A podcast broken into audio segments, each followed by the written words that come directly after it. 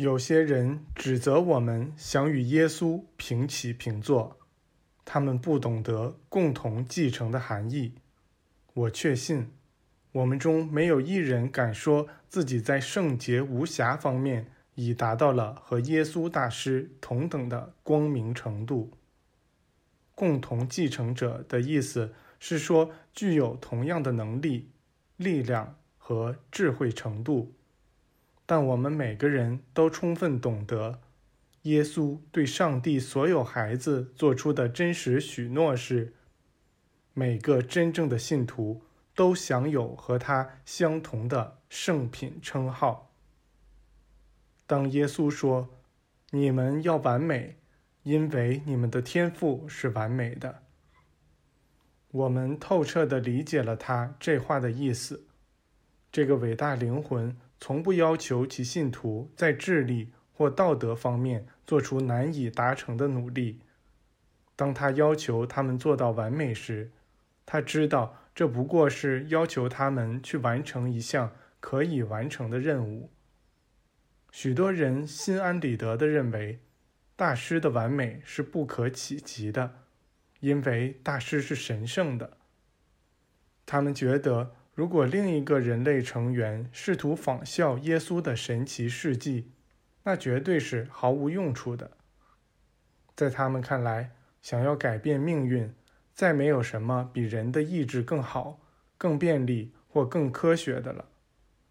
耶稣大师在这个问题上的意见很清楚，那就是：尽管刚开始启动时需要用一点人的意志。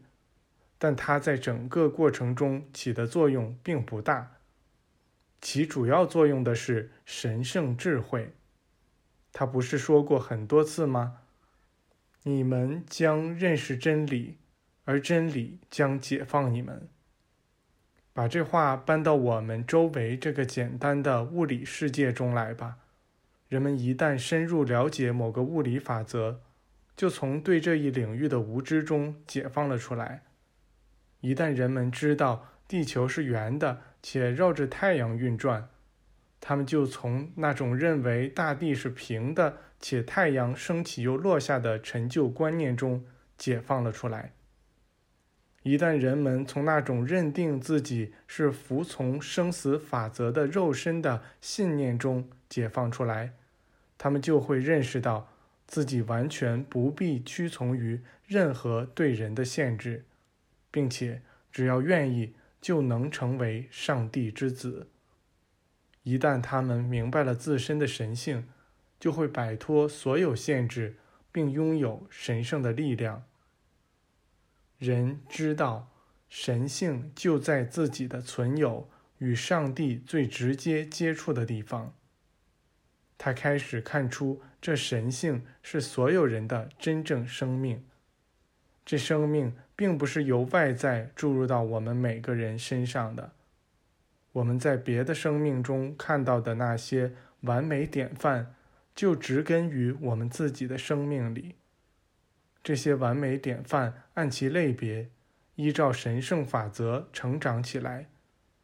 只要我们相信罪恶是强有力的，并真的会产生影响，那我们自己的生命就会被。对罪恶的惩罚所控制。随着我们以真正恰当的想法来回应各种不和谐的想法，我们会为一场灵性盛宴的收获做好准备，而这收获必定会在播种之后到来。宽恕具有双重使命，它既解放了那个触犯者，也解放了那个宽恕者。因为在宽恕法则的背后，有着一种建立在原则之上的、既深刻又光明的爱。这爱想要为了给予之乐而给予，不图别的回报，只希望得到上句的这句夸奖：“这人是我的爱子，他令我开心。”这话既适用于耶稣，也适用于我们。你们的罪恶、疾病与失调，并不真的属于上帝或你们的真我。就像蘑菇并不真的属于它们附着于其上的植物一般。这些都是随着错误的想法而聚集到你们身体上的不真实的赘生物。生病的想法与生病之间是因与果的关系。消除、宽恕了那个因，果也就会消失。消除那些错误的想法。疾病也就会消失。这就是耶稣所使用的唯一的疗愈方法。他从患者的意识中消除了那个错误的影像。为此，他先要大幅提升自己身体的振动频率，将他的思想与神圣思想连接起来。